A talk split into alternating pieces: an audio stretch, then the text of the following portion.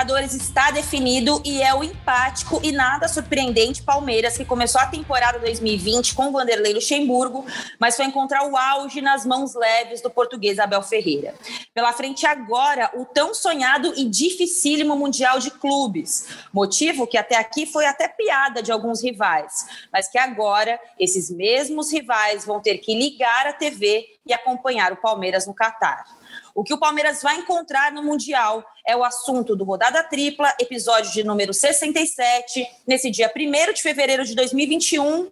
Eu sou Ana Thaís Matos, comigo hoje Amanda Kestelman e Bárbara Coelho, e um, uma pessoa chata que eu não gosto de convidado, meu grande parceiro André Hernan.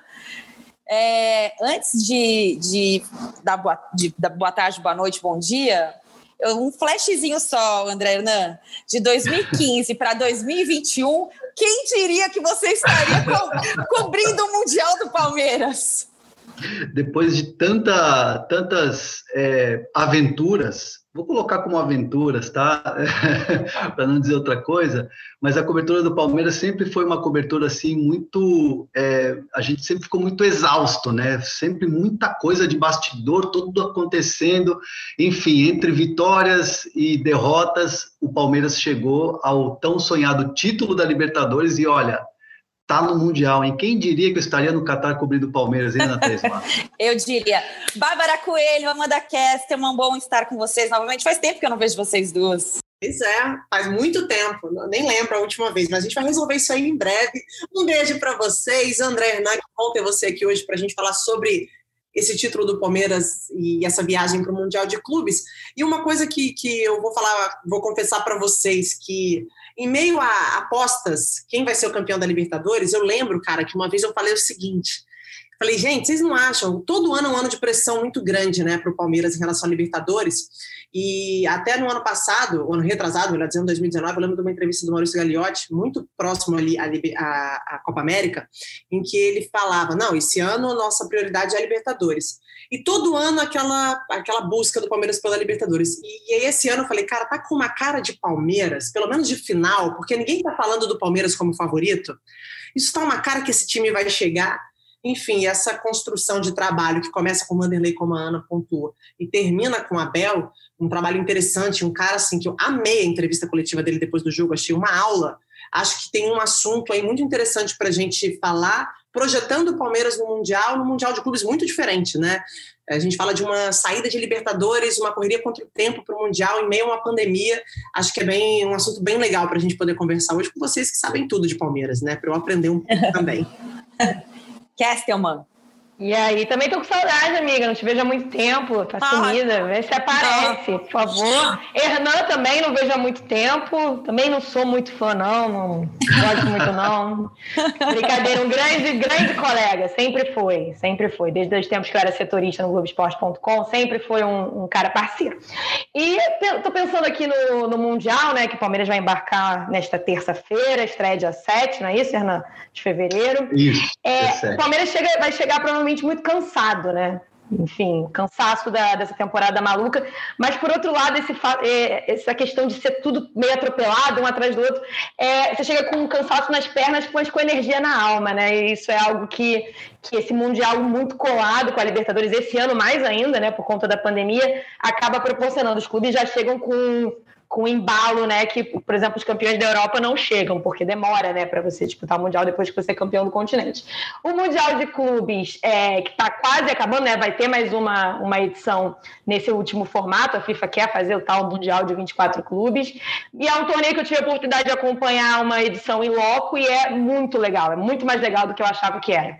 Não achava que era tão legal, não, vendo de fora, principalmente por ter muita questão envolvida com interesse financeiro, da sede, enfim, que a gente sabe que a, que a dona FIFA tem aí seus bastidores nada agradáveis em relação à escolha do Catar também, mas é um torneio muito interessante, tenho certeza que o Hernan, quando puder sair do quarto dele, vai curtir.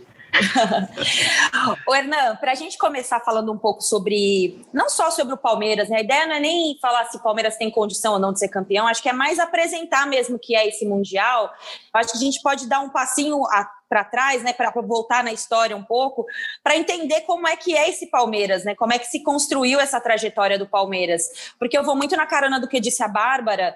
É, eu nunca vi um time tão leve, tão é, desligado daqueles rancores todos que nós acompanhamos, o verde, a cor da inveja, é, nós contra eles, a imprensa de gambá.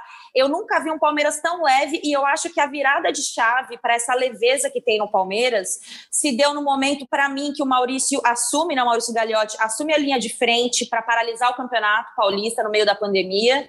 E ali ele se mostra uma liderança, é, não uma liderança política, assim, de ir lá e articular para fazer lobby, mas me pareceu que ele colocou-se ali como um, uma liderança técnica mesmo. Assim, eu sou presidente do clube, acho que essa pandemia é uma coisa séria e eu vou tratar que o meu clube se recupere da melhor forma possível para a gente retomar o futebol. E aí vários outros clubes seguiram juntos. Eu tenho para mim que a virada de chave do comportamento do Palmeiras como instituição se dá nessa, nessa retomada do Maurício.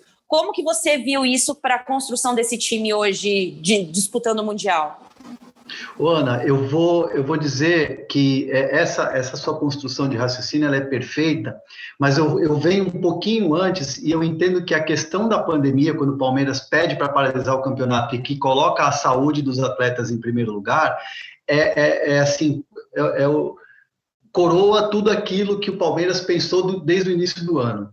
O ano passado, quando o Palmeiras foi praticamente humilhado, foi um totó do Flamengo no, no Allianz Parque, e o Mano Menezes foi demitido depois desse jogo, junto com o Alexandre Matos, é, o Maurício Gagliotti vai para uma entrevista coletiva e ele exatamente começa um planejamento de um Palmeiras que não iria fazer nenhuma loucura financeira para contratar, não tinha uma remontagem de elenco é, trazendo jogadores caríssimos, apostando na base e todo mundo começou a pensar, meu, mas o Palmeiras é um time que sempre, é, sempre, é, sempre trouxe grandes nomes, um time que gastou muito, um time que sempre foi um predador no mercado, vai apostar na base, não sabe ainda quem vai ser o treinador, é, demitiu o Mano Menezes, como é que vai ser esse Palmeiras? E, e, o, e o Maurício Gagliotti, a partir do momento em que ele assume essa responsabilidade, ele diz, é assim que a gente vai trabalhar até o final dessa temporada traz Anderson Barros, que é um dirigente que até então tinha trabalhado em Vasco e Botafogo, não era conhecido aqui em São Paulo ou lá em São Paulo,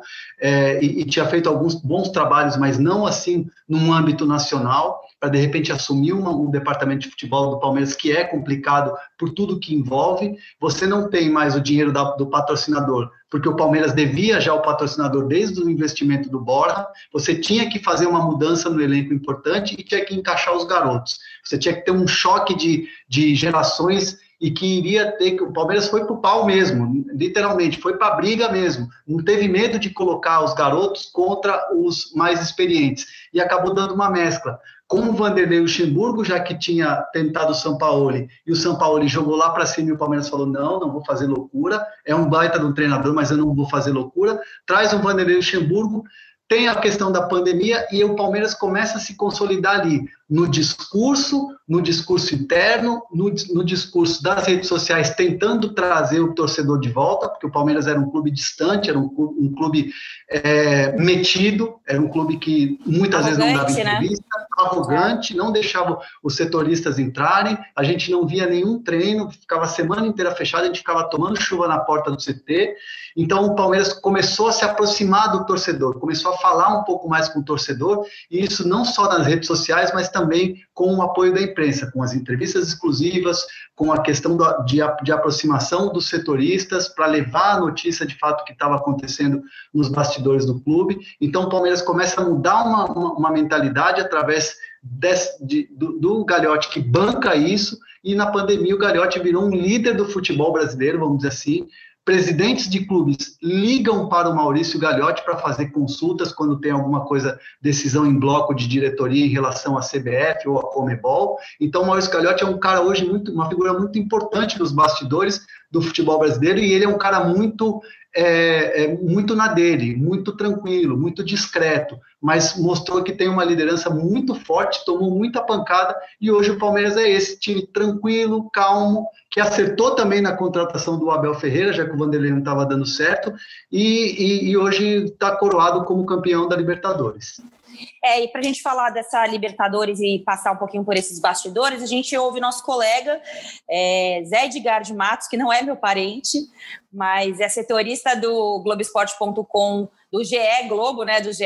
Globo, é, do Palmeiras, foi nosso colega de cobertura durante muitos anos, né, Hernando? O Palmeiras ele pelo UOL e, e, e, a gente no Grupo Globo, e agora ele faz parte do nosso time e ele acompanhou a final da Libertadores e ele nos dá um destaque sobre dois pontos que ele considerou fundamentais ali para a conquista do Palmeiras: concentração e foco. Olá, Ana Thaís, olá, Amanda, olá, Bárbara. Aqui quem fala é José Edgar de Matos, setorista do Palmeiras no GE. Acho que uma coisa que eu posso destacar desses dias do Palmeiras no Rio de Janeiro é o isolamento que o clube promoveu. Primeiro que né, o Palmeiras deu, diríamos, sorte de a Comembol colocá-lo em um hotel um pouco mais isolado de qualquer tipo de clima para a decisão.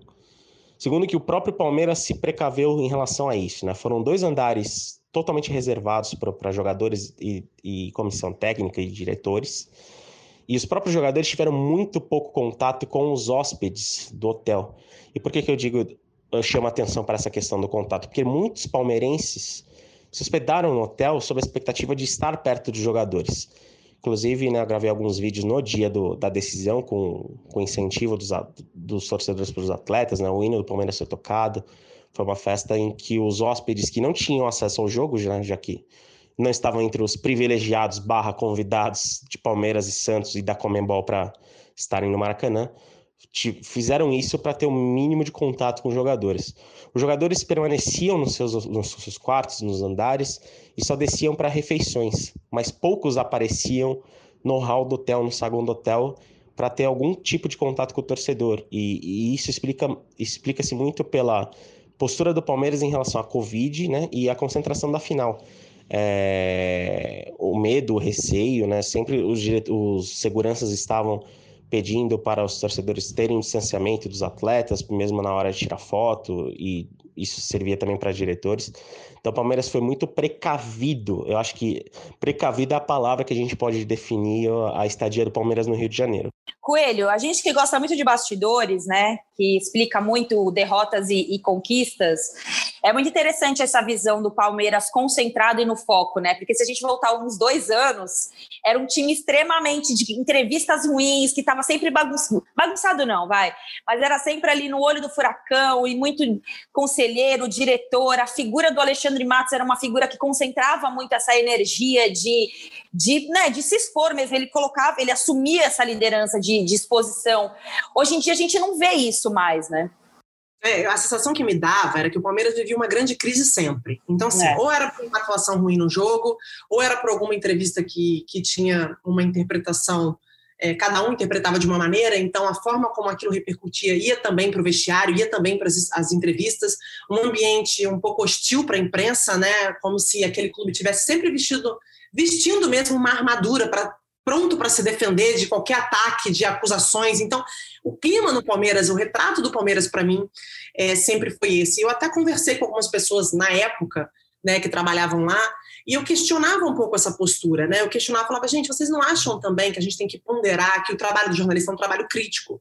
Isso, para um clube do tamanho do Palmeiras, é normal. Eu acho que esse gerenciamento pode ser um gerenciamento melhor de, de ambiente com a imprensa, de relação. Não, até falei com as pessoas na época, não que vocês não se relacionem bem pessoalmente. Sim, isso, sim. Eu adoro vocês. Até que no trato vocês são ótimos mas eu acho que existe uma visão muito deturpada e uma interpretação muito crítica em relação ao trabalho da imprensa, que é um trabalho crítico, é normal isso. E eu acho que isso atrapalhou o Palmeiras Passei por muito... isso, viu, viu Coelho? É, só para citar um exemplo, é, em 2018, eu antecipei a escalação do, do Boca e Palmeiras do segundo jogo, é, exatamente no momento em que o River Plate estava jogando com o Grêmio. E a gente, na transmissão do Sport TV, soltou a escalação do Palmeiras, porque eu tinha a informação de que tinham duas mudanças, era Lucas Lima e Daverson no ataque. É, o Alexandre Matos me, me, me ligou, é, porque o Felipão tinha ficado enfurecido, como é que tinha vazado. Eu falei, o Alexandre, um cara que sempre entendeu o trabalho da imprensa, sempre respeitou muito os repórteres. Sim. E foi esse tom que ele me ligou. Olha, é, eu sei que é seu trabalho e tal, poxa, mas eu preciso, não sei o quê, aqui te dizer tal coisa, porque eu fui cobrado e tal. Ou seja, é, é, era um ambiente assim tanto de pressão de, e tão fechado e espinhudo em relação ao trabalho da imprensa que uma situação como essa que é absolutamente normal mérito de quem consegue dar o furo é, ou de quem consegue trazer a notícia arrancar o bastidor é, muitas vezes o Palmeiras não entendia esse trabalho. E aí criava esse clima bélico de imprensa com o clube e que de alguma maneira isso não servia em nada porque futebol é jogado, você ganha, você perde, não é por causa disso que você vai, vai, vai ser derrotado pelo seu adversário. Então, é, isso tudo atrapalhava muito, deixava muito o bastidor pegando fogo e deixava tudo muito tenso. Hoje é um Palmeiras diferente. Sabe uma coisa que você falou, Hernan, que assim, eu tenho dificuldade de entender e quando eu tenho a oportunidade de conversar com pessoas dos bastidores, eu sempre coloco isso na mesa. Eu falo, cara, para de achar que proteger é afastar o clube da imprensa, afastar. Isso só gera antipatia a gente não sabe das coisas, mas a gente vai trabalhar para descobrir. A gente vai descobrir, vocês vão ficar bolados e vai gerar um clima de estresse. Abre uma estratégia, entenda o papel que o clube tem até para a sociedade, crie alguns vínculos sociais, tenha simpatia do torcedor, tenha a nossa simpatia para que a gente possa trabalhar. Abrir um canal, né? Gente... Na verdade, é um canal. Exato. É um canal. É. estabelecendo o seu limite, eu entendo, eu respeito que a gente não gosta desses limites, então cada um trabalhando com o seu interesse. Estabeleça os seus limites, mas essa, essa forma de trabalhar do Palmeiras nos últimos anos atrapalhou, atrapalhou demais. E eu acho que assim, é, o Hernan foi é, perfeito em falar dessa construção, desde a chegada do Anderson Barros, as mudanças em relação à filosofia do departamento de futebol, de aproveitar a base, isso tudo foi resgatando um pouco a alma do Palmeiras resgatando a identificação das pessoas com esse clube, que forma, que tem uma história, que trabalha, que vai procurar dar o melhor, que vai se relacionar com a imprensa, que vai ter um carinho pelo torcedor. Esse é o Palmeiras, cara, um dos maiores times do Brasil. Vai agora representar o Brasil no Mundial de Clubes. Ele não precisa se comportar como uma pessoa vítima de tudo, em que só sofre ataques e que a imprensa persegue. Cara, isso é coisa de time pequeno, assim, usando aí o é. É. Não é do Palmeiras. E quando o Palmeiras se desprendeu disso, tá onde está consequência do, do trabalho também. É. E no caso do. Vocês falaram da, das relações, que é esse clima de guerra que o Palmeiras criou durante muito tempo. Estava aqui pensando, não, nunca cobri os clubes de São Paulo de perto, né? Mas é, eu lembro de ouvir, logo que eu entro na reportagem que a gente viajava para cobrir clube, que olha, toma cuidado que o lugar mais hostil para trabalhar é o estádio do Palmeiras. Então, até no é. Rio de Janeiro a gente tinha essa informação aqui na imprensa carioca que, olha, cuidado quando for fazer jogo lá, que é complicado. Que bom que esse clima está melhorando, que quando o estádio volte a ficar cheio, isso já tenha passado também. Só um comentário que o nosso amigo Zé Edgar né, falou que é, elogiou essa concentração e esse foco, hotel isolado, né, longe da, da confusão do Rio de Janeiro. Bom para o Palmeiras, ajudou o Palmeiras, mas eu fui lá entregar uma encomenda para o Zé, né? Estava longe da praia, um calor do caramba, não pôde curtir nem, nem dar uma caminhada de máscara aqui no Rio de Janeiro. Nosso amigo Cobre Santos, Bruno Gilfrida, estava bem melhor, mas ajudou é. o Palmeiras, deu mais sorte, pelo menos. Bem observado isso. Também a gente não pode deixar de falar sobre o que foi ali, né? Os convidados da Comebol, dos clubes no Maracanã. É, para mim, foi a porta de entrada para público no estádio. A gente pouco vai poder falar sobre o que vai acontecer daqui para frente, porque tinha ali entre 5 e 7 mil pessoas. Tudo bem, tinha a questão do PCR que você tinha que fazer antes do jogo, para retirar a credencial, mas eu acho que a imagem foi muito negativa é, do que pode, do que é direito, que é legal e o que é direito, né? Então eu acho que isso para mim ficou a imagem e que não tem nada a ver com o Palmeiras especificamente, é. mas acho que foi uma decisão da Comebol e que os clubes acataram de uma forma muito ok, assim, tá tudo certo e vamos, enfim. Foi feito na maciota, né? Entrar... Foi feito na maciota, é. acho que é importante falar isso. Foi feito ali, quando todo mundo é. viu, ué, o que está acontecendo? É, Isso é, é importante. Enfim, para a gente entrar no assunto mundial, é, vale a gente lembrar aqui alguns pontos, né? São seis participantes, são seis clubes participantes: o Sam da Coreia do Sul, o Al do Egito, o Tigres do México, o Al do Rei do Catar, o Bayern de Munique, campeão da Champions, e o Palmeiras, é, os, o, os, times brasileiros, né, no caso FIFA e, e Comebol e FIFA Comebol e UEFA entram nas semifinais. É, começa no dia 4 de fevereiro, as quartas, né, entre Tigres e o San, que sai daí o adversário do Palmeiras. E depois tem Aldo Rei e Awali, que é o adversário do Bayern de Munique. É, Hernan, queria que você desse rapidamente assim, um panorama do que foi a sua chegada no Catar, porque você falando comigo sobre isso me chamou muito a atenção. É, esse clima, assim, o que de tudo que você me contou no off, é o que me chamou mais atenção foi a questão das refeições, que eles vão na porta do quarto de vocês, anotam o que vocês vão comer e trazem na sua porta para você não sair do quarto. Deus. Não, e, e, e, tem, e tem segurança no andar hotel. Se eu abro a porta, outro dia eu precisei é, de copinho de café, né? Porque o meu, meu cafezinho aqui tal, acabaram meus copinhos, eu fui pedir um café, um café pro, pro, pro assistente que fica aqui no andar. O segurança já veio, tipo, já veio perguntando o que está acontecendo, se estava tudo bem, mas eu falei, não, calma. Enfim, é, é, uma, é uma situação que realmente é muito rígida. E eu vejo de um lado muito positivo. Só que o mais, o, além dessa questão da, da refeição, que você é, pega, o, o, rapaz vem com o cardápio, você escolhe a refeição é, e, ele, e você escolhe o horário. Então, ele, uh, eu sempre escolho assim, sei lá, nove da manhã o café, duas, é, uma da tarde o almoço, e, e, eu sou velhinho, tá, gente? Seis da tarde eu já peço o jantar. Então, assim, é, é, é tudo espaçado e tudo funciona, tudo vem na hora. É, só que nessa questão toda, o que mais me chamou a atenção, e aí eu vejo um lado positivo de organização, o país está fechado, tá? O país está é, tá fechado para turista até o dia 15 de fevereiro, então ninguém está entrando. Turista que está pedindo visto está sendo negado. A gente está com visto de trabalho, que é um visto especial. Na chegada, eu tive que comprar um chip, né, daqui de, de Doha, coloquei no meu aparelho celular, ativei a linha e tive que baixar um aplicativo do governo e esse aplicativo do governo ele só funciona quando você liga o Bluetooth. Então eu fico sendo monitorado o tempo todo pelo governo do Catar, é, meus passos, porque a partir daí começa a contagem da minha quarentena de sete dias. Então, por exemplo, se de repente eles estão olhando, monitorando o meu, o meu GPS, o meu Bluetooth, e veem que aquele número está se movimentando muito, pode ser que eu tenha saído. Então, eles vão entrar em contato, vão ligar para saber se eu saí do hotel ou não. Caraca. O meu está paradinho aqui. Então, existe todo um controle, porque, de fato, é, Ontem, aqui é, no Catar, teve uma morte por coronavírus. Tivemos uma morte, um Bem óbito de, uma, com o Brasil, de, um idoso, de, uma, de um idoso de 73 anos. Isso causou um noticiário muito grande na televisão, um, um, um receio muito grande, porque é, o emir, né, que é o, é o, é o presidente aqui, é o, é, o, é, o, é o dono do Catar, é o Habib assim. do Catar, né? É o dono, é o, Habib é o dono, é o dono, é. Ele é o dono. É ele, ele tem uma preocupação muito grande porque as pessoas aqui estão praticamente numa bolha.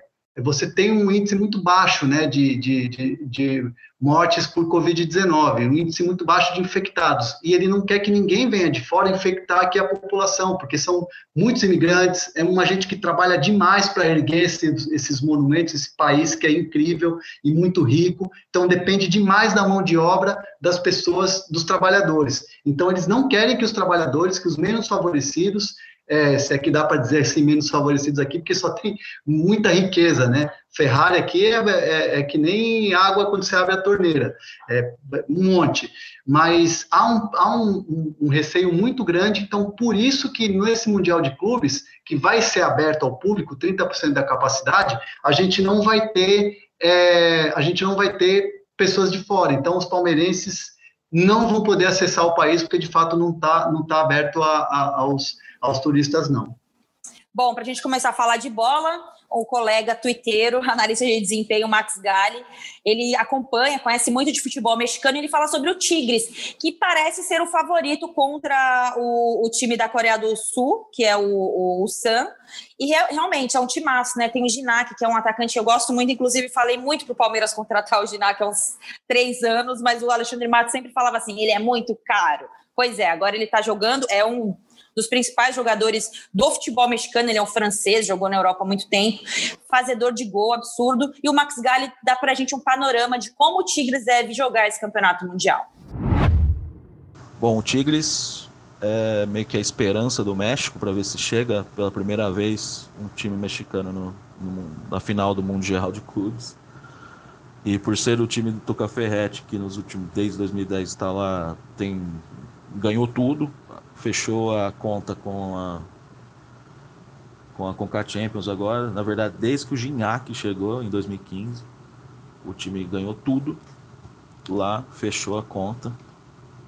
Eles contrataram o Carlos Gonzalez do Pumas, que é foi um dos melhores jogadores do, do último Apertura.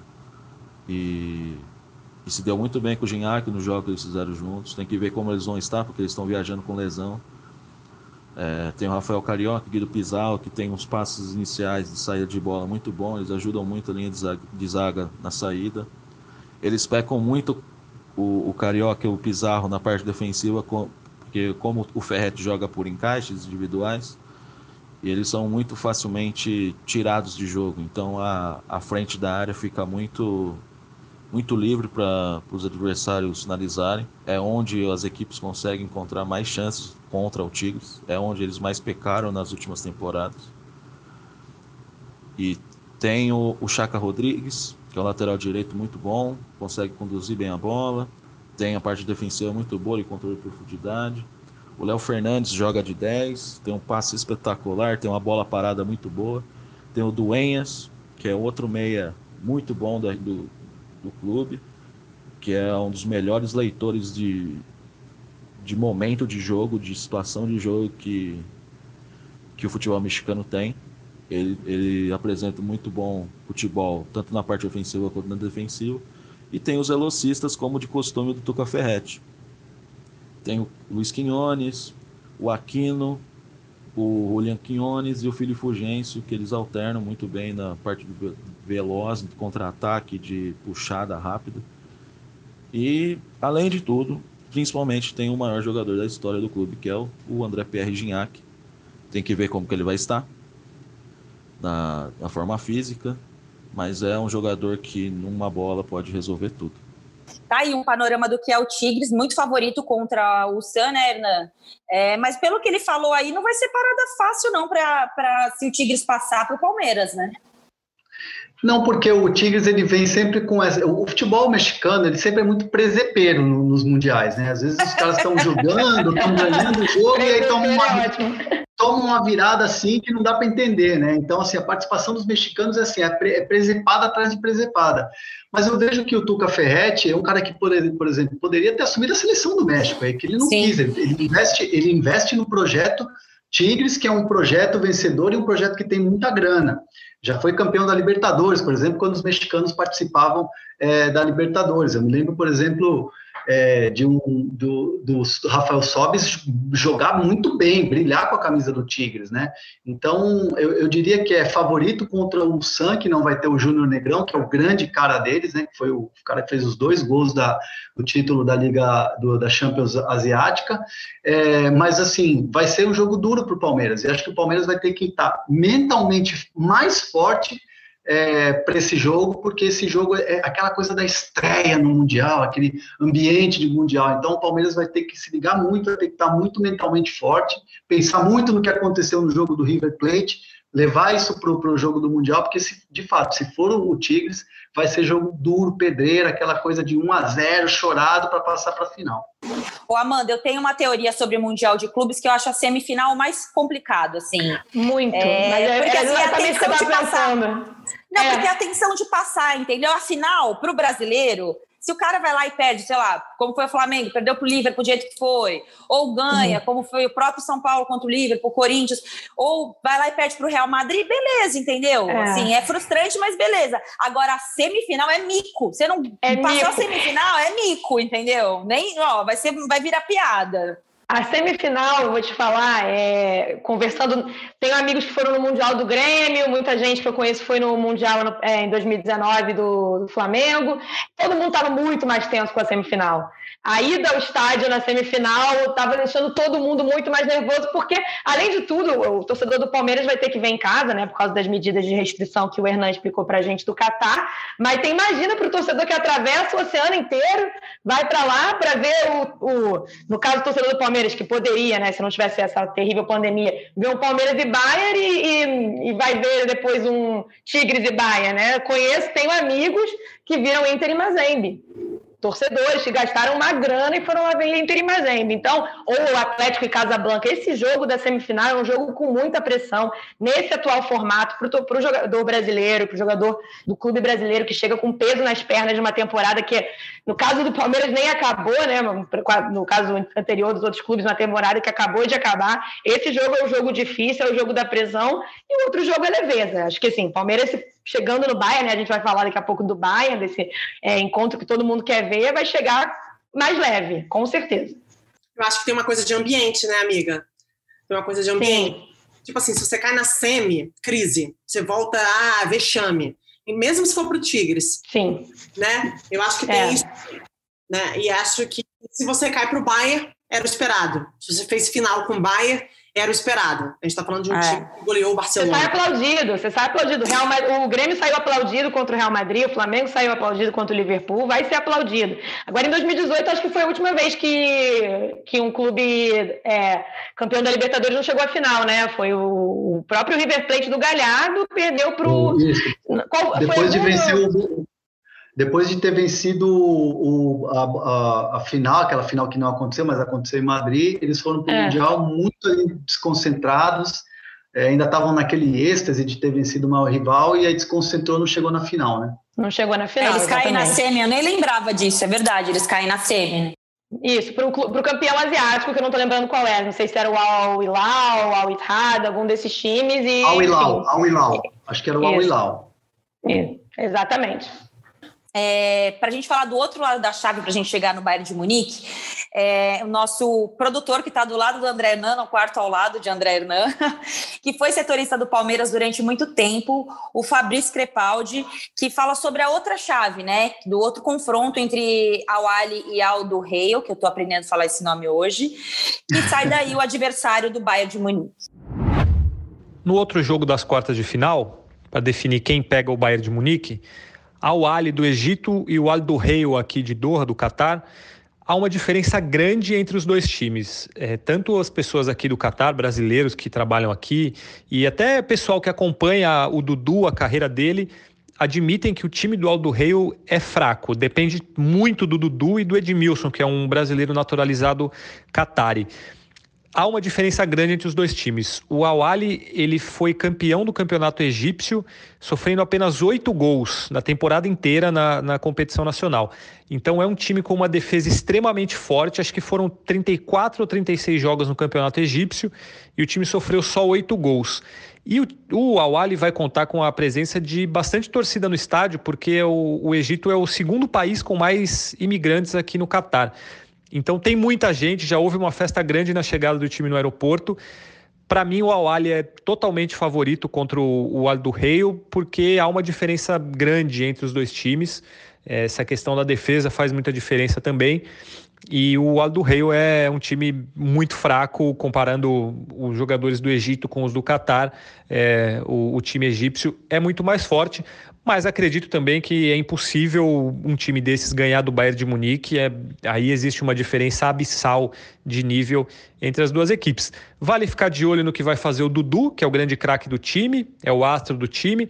Ainda tem o Benatia, que é um zagueiro marroquino que jogou na Juventus, jogou na Itália por muito tempo.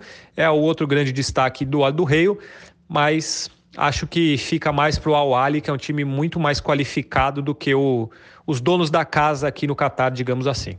O Hernan, tem algum bastidor de encontro de Dudu com Palmeiras, alguma coisa assim? Tem, vai, é, o que vai acontecer é o seguinte, principalmente se o Aldo Reio não passar das, da, para a semifinal para enfrentar o Bayern de Munique, porque os jogadores vão ficar numa bolha estilo, estilo NBA, ninguém sai na rua. Por exemplo, se o Palmeiras chegar aqui, vai se concentrar, vai jogar a semifinal, passa, se tiver uma folguinha ou uma reapresentação que é no dia seguinte, que normalmente acontece isso, jogadores não vão poder sair para fazer compras, como normalmente a gente vê isso nas competições internacionais. Os jogadores vão ficar 100% numa bolha.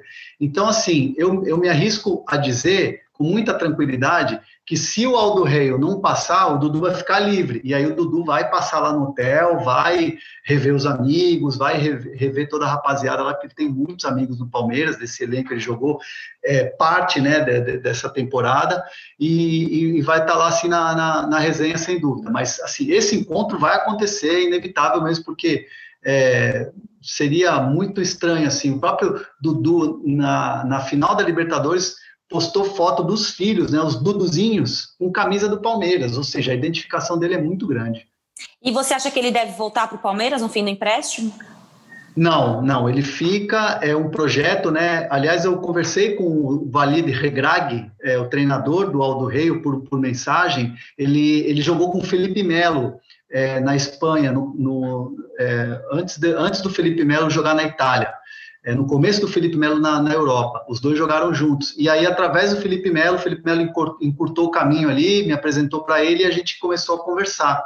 E, e, ele me disse que o projeto do Aldo Reio é um projeto a longo prazo para vencer a Champions Asiática. Esse Mundial, evidentemente, eles vão jogar, são os donos da casa, vão representar o Catar, o país da Copa, mas o projeto do Aldo Reio é um projeto a longo prazo para vencer a Champions Asiática. E eles contam com o Dudu para esse projeto. E o Dudu deu a palavra de que vai cumprir o contrato. Então, eu entendo que o Dudu, é, para daqui dois, três anos, difícil voltar, mas quando voltar, sem dúvida nenhuma, volta direto para os braços da, da torcida do Palmeiras.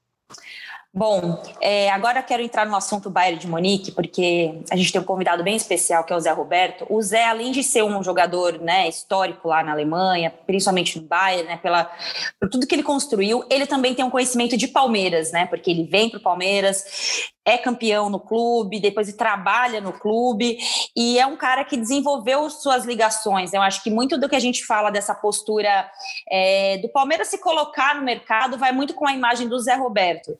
E é legal ouvi-lo falando sobre o Bayern de Munique. Ele dá um panorama bem completo. Assim, eu fiquei bem feliz em ouvir o, o Zé falando sobre o Bayern. É, e ele me surpreendeu com um, um ponto no final da resposta dele sobre a postura do Bayern em relação ao campeonato campeonato mundial. Vamos ouvir o nosso colega Zé Roberto. É, falar do Bayern de Munique é falar de um clube que tem a mentalidade vencedora, né? Essa mentalidade vai passando de geração pós geração. É, o clube tem mais de 30 anos, alguns ex-atletas, né? Desde a época dos anos 80, dos anos 70, ex-jogadores como Karl-Heinz Rummenigge, Uli Hoeneß, foram atletas do clube, se tornaram gestores, presidente, vice-presidente, estão passando o legado vencedor, tanto como atleta como e agora como gestão, para uma, uma, uma nova geração que, que é a geração do Oliver Kahn, do, do Hassan Salihamidzic, que é o diretor executivo. O Livacan está sendo preparado para ser o novo presidente do Bayern de Munique. E o clube, com essa mentalidade, vai conquistando competições importantes, como a última Champions League, né, invicta, vencendo essa competição tão importante invicta, é, ganhou a temporada passada as três competições que disputou, né, tanto a, a Bundesliga como a Copa da Alemanha e a Champions, e, e tudo está sendo direcionado para que esse ano o clube possa ganhar muitos títulos. É, a Bundesliga é, já, já finalizou, quase finalizando aí a, a, a primeira, a primeira é, o primeiro turno né, da competição, com 45 pontos na tabela.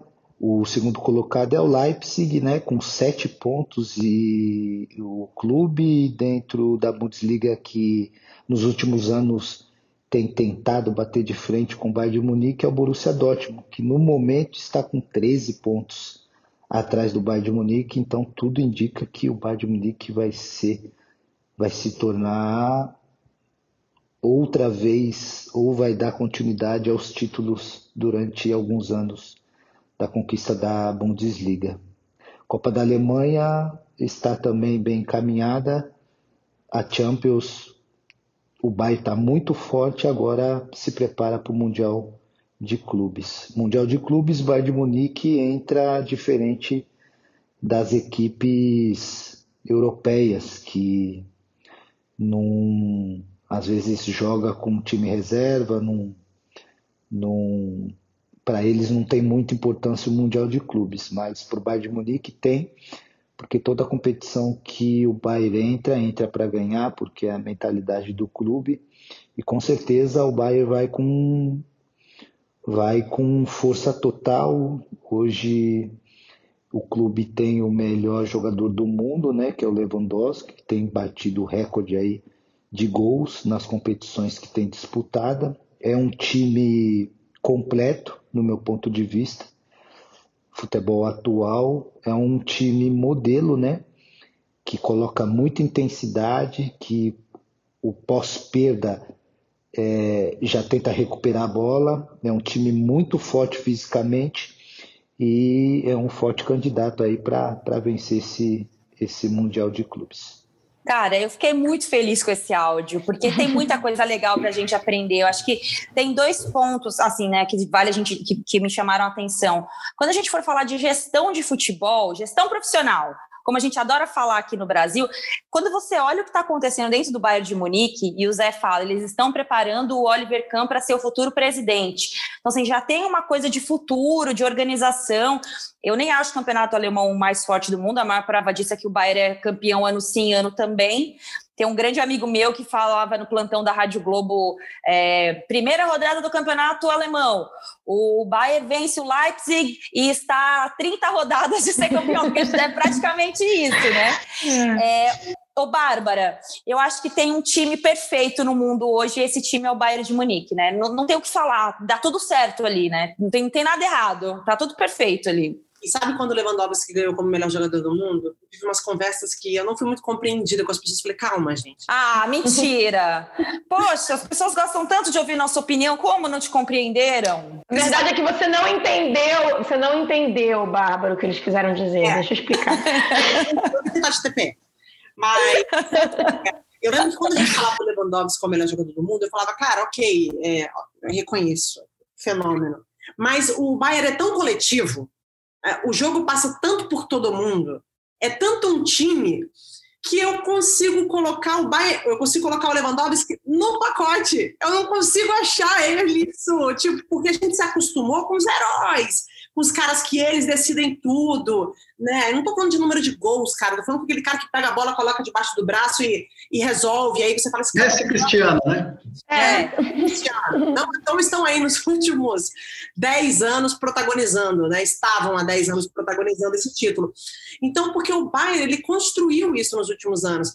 E, e, eu lembro muito que a gente falava do Bayern, falava muito da base da seleção alemã, em seu momento mais vitorioso, que também passava pela história de um clube, e de um resgate, de um time que aposta na sua base, de um time que tem contratações muito certeiras, né? que ele olha para o mercado de uma forma muito assertiva, que tem trabalhos longos. Tudo bem que trabalho longo é uma coisa que não está mais na moda no mundo, né? Está cada vez mais difícil. Mas é um, é um time que trabalha da mesma forma desde a sua base, uma coisa que o Barcelona conseguiu sustentar durante muitos anos e hoje caiu por terra porque acabaram com o Barcelona, né? As pessoas que estão lá hoje acabaram com o clube. Então é uma má gestão, é um problema de gestão muito grave que acontece por lá, mas é um time que construiu. E quando a gente fala em exemplo, eu acho muito legal que eu acho que é uma conversa difícil de ter aqui no Brasil. Não é que a gente vai copiar o Bayern, porque a gente não tem nenhuma realidade financeira para isso, nenhuma cultura para isso. Mas por que, que a gente tem tanta dificuldade em aprender, em tirar o melhor daquilo, de tentar trazer para cá, dentro da nossa realidade e aplicar de alguma forma, né? É, e aí bate muito, na minha opinião, que é a parte cultural, né? Aqui a gente enxerga o esporte, o esporte não, o futebol como um show, né? Como um negócio que funciona de qualquer jeito. Lá me parece muito mais estruturado. E eu espero que para o Palmeiras, que vive um ótimo momento, essa experiência do Mundial, seja bom também para resgatar a sua maneira de gerir, de fazer o futebol, trazer, porque eu acho que o intercâmbio ele possibilita muito isso, né? O fato da gente ter a possibilidade de girar o mundo, de competir com um clube. Poxa, imagina você entrar em campo contra um Bayern de Munique. Eu acho que você tem que aprender, mais do que vencer, você tem que aprender muito. Tem que voltar de lá cheio de história para contar e para aplicar no seu clube. E eu desejo isso ao Palmeiras nessa competição também. Ô, Amanda, dá para jogar de igual para igual com, com o Bayern de Munique? Depende da intensidade que o Bayern quiser colocar no jogo. Mais ou menos. Eu acho que eu acho que dá. Eu acho que tem que jogar de forma inteligente. Eu acho que foi esse o tempo onde é, enfim, dava para brincar de ser franco atirador num jogo desse. Acho que o, o clube brasileiro ele tem. É, é eu, eu, dá até para dizer que se for rolar, a gente conversava sobre isso esses dias, se for rolar, que a FIFA ainda não está encontrando uma forma, uma data por conta do calendário da pós-pandemia, o Mundial de 24 clubes, o momento é agora, né, para um brasileiro ganhar novamente o Mundial, porque é, é uma façanha ganhar do Bayern, do Liverpool, do Barcelona, do Chelsea, de qualquer grande time campeão da Champions. E se não for agora, vai ter que ser nesse formato de 24 clubes, fase de grupos, mata-mata. Aí você tem que ganhar de um Barcelona, depois de um Bayern, depois de um Liverpool. Você tem que fazer três, quatro façanhas para ser campeão mundial, se realmente esse formato for implementado como a FIFA prometeu. E eu só complementando uma, eu estava ouvindo vocês falando do Bayern, eu conversava com com um colega que, que, vive na Europa há muitos anos, na época que o Bayern é, meteu os oito gols no Barcelona no passado, e o que ele me falou me marcou que Bayern... Vai dar gatilho na Bárbara isso, hein? Dá gatilho muito, Babi, não queria lembrar esse momento. Queria... Mas uma coisa que eu... O tema é. nem esse, mas tá tranquilo. Não queria nem te provocar, não queria nem te provocar, é, que o Bayern, além de tudo, além de toda essa ótima gestão, ele sabe é, reconhecer o envelhecimento do time e não deixar isso virar um problema, coisa que eu acho que o Barcelona ficou muito refém, muitos times ficam refém, né, de gerações vitoriosas e não conseguem fazer uma renovação. Então, você vê um Bayern que ganha uma Champions, eu acho que em 2013, né? Consegue se renovar e não fica refém daquilo que, que viveu. Mas acho que dá para o Palmeiras fazer um bom jogo, é difícil. Se eu tivesse que botar meu dinheirinho, não vou ser hipócrita, que eu não colocaria, mas acho que dá para fazer um bom jogo. Espero que, que, o, que o Palmeiras tenha perna. Essa é uma grande preocupação, né? Ter perna para encarar esse jogo, porque o momento da... os brasileiros já chegam exaustos nesse Mundial. Nesse momento, então, vai ter que ter perna, vai ter que ter fôlego. Hernan, Palmeiras fala de, de Bayern de Munique ou muito pé no chão ali? Eu vou fazer aqui duas, duas, dois jabazinhos aqui, duas propagandas. Primeiro, quarta-feira, no GE. Globo, GE Divide Tela, Felipe Melo. E eu conversei com o Felipe Melo, um cara que tem experiência em, em Europa, e ele, e ele, falou muito abertamente sobre o, o Bayern de Munique. É, eu perguntei para ele se dava para jogar, se dava para o palmeirense sonhar. E a resposta dele foi muito sincera. Ele falou assim: é, se você colocar jogador por jogador, o Bayern é muito melhor. Mas nada impede que o palmeirense possa sonhar. Por quê? Porque hoje você tem um futebol extremamente tático e que você vence no detalhe. E a comissão técnica do Palmeiras, que tem essa mentalidade do estudar o adversário, de montar a equipe conforme o adversário, você tem uma chance de, de repente, num detalhe, de, de repente, no tático, você conseguir, por que não sonhar? Então, o Palmeiras está muito focado nesse Mundial. É, um outro bastidor interessante é que o Palmeiras não vai vir com aquela conselheirada toda no voo, não. O Palmeiras vem num avião gigante. Foi o mesmo que eu vim, inclusive, para cá. Estava completamente vazio, estava uma delícia. É, o, o, Palmeiras não vem com esse monte de torcedor que vem aqui, tá, tá, tá. O Palmeiras só vem com três cartolas. Vem o presidente Maurício Gagliotti e vem os dois vices. Então o Palmeiras não vai ter nem a Leila. Eu conversei com a Leila é, hoje e a Leila me Olha disse: vou torcer, vou torcer em casa. Agradeci o convite do Palmeiras, mas eu não vou, vou torcer de casa. Até porque o Zé Roberto Lamáquia, que é o marido dela, também o dono da Crefisa, é grupo de risco, não poderia viajar, mesmo como convidado e estando nessa bolha. Então ela preferiu ficar em casa. Então o Palmeiras vem muito focado para esse Mundial. Eu, eu, eu, eu, digo, fico com o Felipe Melo nessa entrevista que vai ao ar quarta-feira. É, time por time, o Palmeiras é inferior, é verdade, é inferior, mas tem um treinador, tem uma, um foco, uma motivação que pode, pode dar trabalho sim. E o segundo jabá é que na terça-feira vai ao ar a entrevista com o Domenech Torrente, que foi auxiliar do Guardiola no Bayern. E ele me disse o seguinte nessa questão da cultura que a Bárbara falou muito bem. No Brasil, enquanto você tiver um pensamento em vencer quarta e vencer domingo, vencer quarta e vencer domingo, você nunca vai ter um projeto. E, e ele falou até comparando com o Flamengo, o Bayern de Munique foi um time que é, culturalmente o jogador venceu tudo. No ano seguinte, não é aquele marasmo, não é aquela coisa de perder a fome. O jogador europeu, ele quer vencer sempre. Ele tem fome todo o campeonato. Virou a temporada, virou a chavinha, o cara tem fome de novo. Porque ele sabe que é muito bom ser campeão. Então, culturalmente, você ainda tem essas diferenças. Acho que o futebol brasileiro, para evoluir nessa questão que hoje a gente vê na Europa, além da organização, tem que mudar na base o pensamento do jogador. Coelho, você foi citada aí. Fui citada. Então, é, eu acho que é, a gente está entrando num caminho que é sobre pensar mesmo o futebol como mais. O futebol ele tem que ir um pouco além do que, que ele vai. E, cara, isso não é tão top como as pessoas vendem aqui. Eu acho que a gente não pode querer o Marinho na seleção num final de semana e dois finais de semana depois falar que ele é pipoqueiro numa decisão de, de campeonato. Cara, essa avaliação Ai, não, não, é uma avaliação sobre alguém. Até porque eu nunca quis o Marinho na seleção, então eu fico bem confortável em falar sobre isso, mesmo no auge dele. Sim. Apesar de entender que ele é um jogador que amadurece, amadureceu muito profissionalmente, é um cara que amadureceu tecnicamente e tem uma liderança hoje incrível para o que era o Marinho e para o que ele se transformou. Eu acho que ele hoje é um outro jogador, ele está em outra prateleira. Mas eu lembro que eu fui questionada, né, naquele oba-oba toda de Marinho, eu falei, não, acho que para seleção não, a não ser que você enxergue ele jogando uma competição oficial. Só um parênteses aqui, ô Bárbara Coelho, só deixa eu lavar uma roupa suja aqui, que eu lembrei de uma opinião sua sobre o Sampaoli quando ele estava no Santos. Como o tempo se apresenta e se confirma, né? Pois é, exatamente. Né? Então pois pode continuar, amiga. Desculpa te interromper. Imagina. Vamos lavar roupa suja, eu gosto disso. a gente tem que ter um olhar um pouco mais é, é, cuidadoso para o trabalho das pessoas. E, e, assim, a parte da emoção, ela fica lá na arquibancada, porque ela funciona assim e o torcedor está aí para falar o que ele quiser. Ele paga o ingresso, ele se comporta da maneira que ele quiser. Hoje, com a rede social, ele fica mais inflado ainda, né? Um grande formador de opinião também.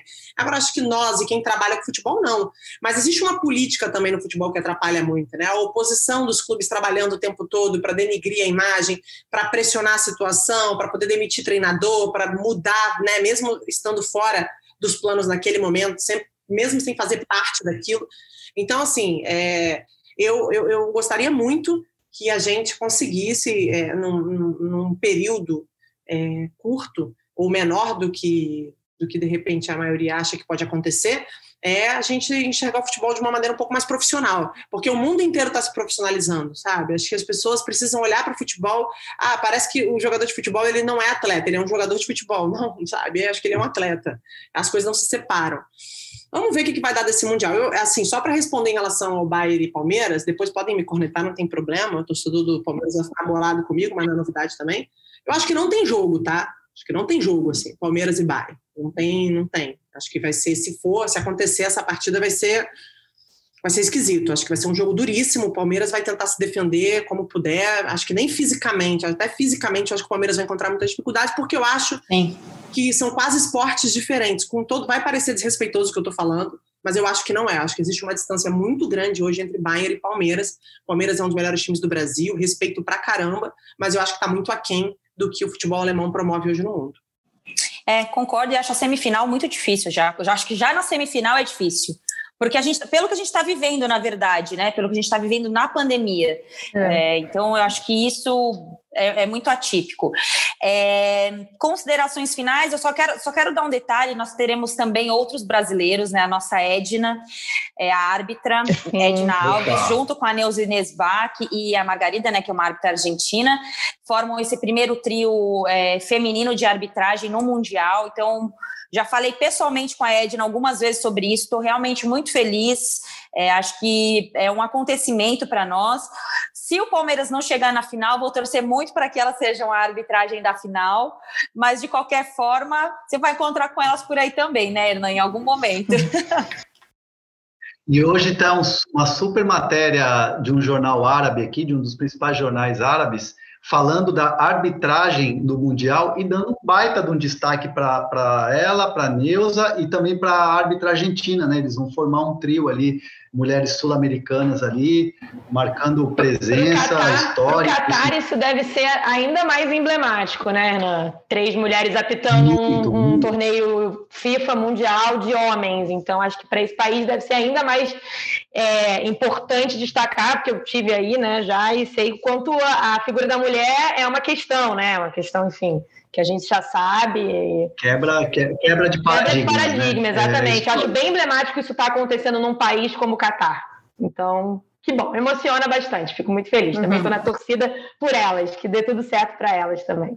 Eu ia falar que o comentário da Bárbara e, e, a, e, a, e a Aninha falando concordo, já comecei a pensar assim, o torcedor ouvindo, assim, a gente no rodada 3, pensando, Não importa o que diga. Essa imprensa. Uma música, né? Contra a imprensa.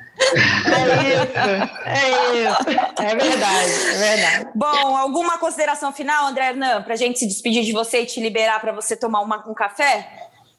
Saiu ou É, Que Saiu ou aí, não Hernan? não, sair eu não vou sair. Vou sair do quarto para a sala, no máximo. Agora são 11 horas e 7 minutos da Boa. noite.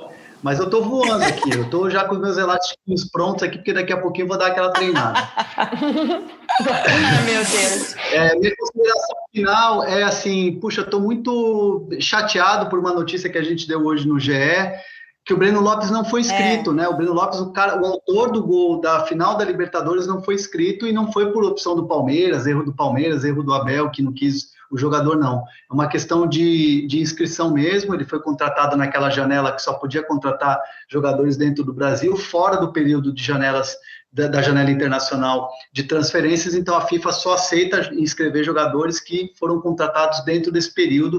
O Palmeiras mandou um documento muito bem elaborado, eu tive acesso ao documento, três páginas com a argumentação, mas mesmo assim a FIFA falou: regra é regra, mas é legal que o Breno Lopes pelo menos vai estar aqui com o grupo e os caras estão falando, todos eles, né? Conversando por mensagem ou fazendo entrevista, os caras vão falar: vamos jogar pelo Ah, Breno Lopes, legal. o cara que virou o xodó. Legal. Então é muito legal isso. O- até conversei com o Rony também. O Rony falou assim: pô, vamos jogar pelo cara, vamos jogar pelo cara, nosso, nosso baby, uma coisa assim que eles chamam ele lá. Ainda não consegui detectar direito qual é o apelido, mas o Breno vai estar aqui, isso é muito legal. Eu vi uma entrevista hoje na concorrência, né, na ESPN, o Rony com o Breno Lopes, e foi uma entrevista muito legal, porque um ficou enaltecendo o outro, que eles precisaram se acertar ali rapidamente de questão de movimentação, um entrou jogando pela direita, o outro pela esquerda, e aí o Rony brincando com ele, falou assim, é, eu que fico fazendo ele treinar a finalização de cabeça, porque com esse cabeção aí, é, ele ia aparecer na área para fazer o gol. Então, assim, eu achei que é isso, né? Eu fiz um texto recentemente sobre o Abel Ferreira. É, eu evito muito falar de futebol de forma mais séria, assim, nas redes sociais, porque é tudo muito tirado de contexto ali. Ainda mais nessa semana que eu vi que muitos torcedores ficaram muito incomodados com a conquista do Palmeiras, com a final da Libertadores como foi. Não foi uma final brilhante, como eu acho que é muito difícil finais brilhantes, né? A gente vê aí de várias formas, a gente vai questionar, vai lembrar, talvez, que o, o- o River jogou super bem a final e perdeu. É, enfim, tem várias histórias de final de Libertadores. A verdade é que o Palmeiras conseguiu, é, depois do que aconteceu ali com o Cuca, eu nem coloco na conta dele, na culpa dele o que aconteceu na final da Libertadores, mas foi depois de uma atitude muito feia dos técnicos brasileiros. O Renato tem essa atitude aqui, Mano Menezes tinha essa atitude aqui de parar o jogo, de querer pegar a bola, de fazer uma graça. Quis atrasar o jogo, o Palmeiras tinha pressa, foi lá, o Rony meteu a bola na cabeça do Breno Lopes. Ele não vai para o Mundial, mas o Palmeiras foi campeão da Copa do Brasil 2012 com o gol do Betinho. E agora é o Breno Betinho. Lopes. Então, o jogador que tiver a letra B, fique esperto, amigo, que você pode fazer o gol do título do Palmeiras. Então, esse é o meu recado para os palmeirenses. Habib, quero agradecer sua, sua presença aqui com a gente. Eu sei que tá corrido pra caramba, apesar de você estar em quarentena, você tem trilhões de coisas para fazer, porque você é um repórter que fica atrás de assunto. É, obrigada por participar aqui com a gente, viu? De verdade. E só dando jabá, então tem Domenech no Divide Tela no GE, depois tem Felipe Melo. Dia 4 estreia o, o- o Campeonato Mundial, transmissões Globo, Sport TV. E estaremos te acompanhando, Habib, para você trazer as notícias aí e quem sabe do Palmeiras na final, possivelmente campeão, para enaltecer ainda mais o trabalho dos amigos, que eu sei que é uma cobertura muito especial para você. Eu que agradeço. é, poxa, eu sempre estou participando do Rodada Tripla Quase ali, sócio. ou outra mandando um áudio. É, sempre- fácil. É, quase sócio, muito prazer. E legal estar nessa, nessa cobertura, nesse momento especial, que é para o repórter é, é especial mesmo, você está no, Mundial de Clubes e está contribuindo com vocês aqui um programa delicioso, um podcast espetacular, que eu falo que é o melhor podcast bom do Brasil, o melhor podcast isso. da casa. Quem me perdoe, André Rizek, os GS dos clubes aí, que eu participo quase sempre, mas o, o melhor é o Rodada Tripla, é o meu xodó. E é um prazerzaço, vai ser muito legal. Tomara que a gente tenha esse Palmeiras e Bayern de Munique, porque eu vou contar vários bastidores para a Bárbara de como que é o jogo fora da posicionamento É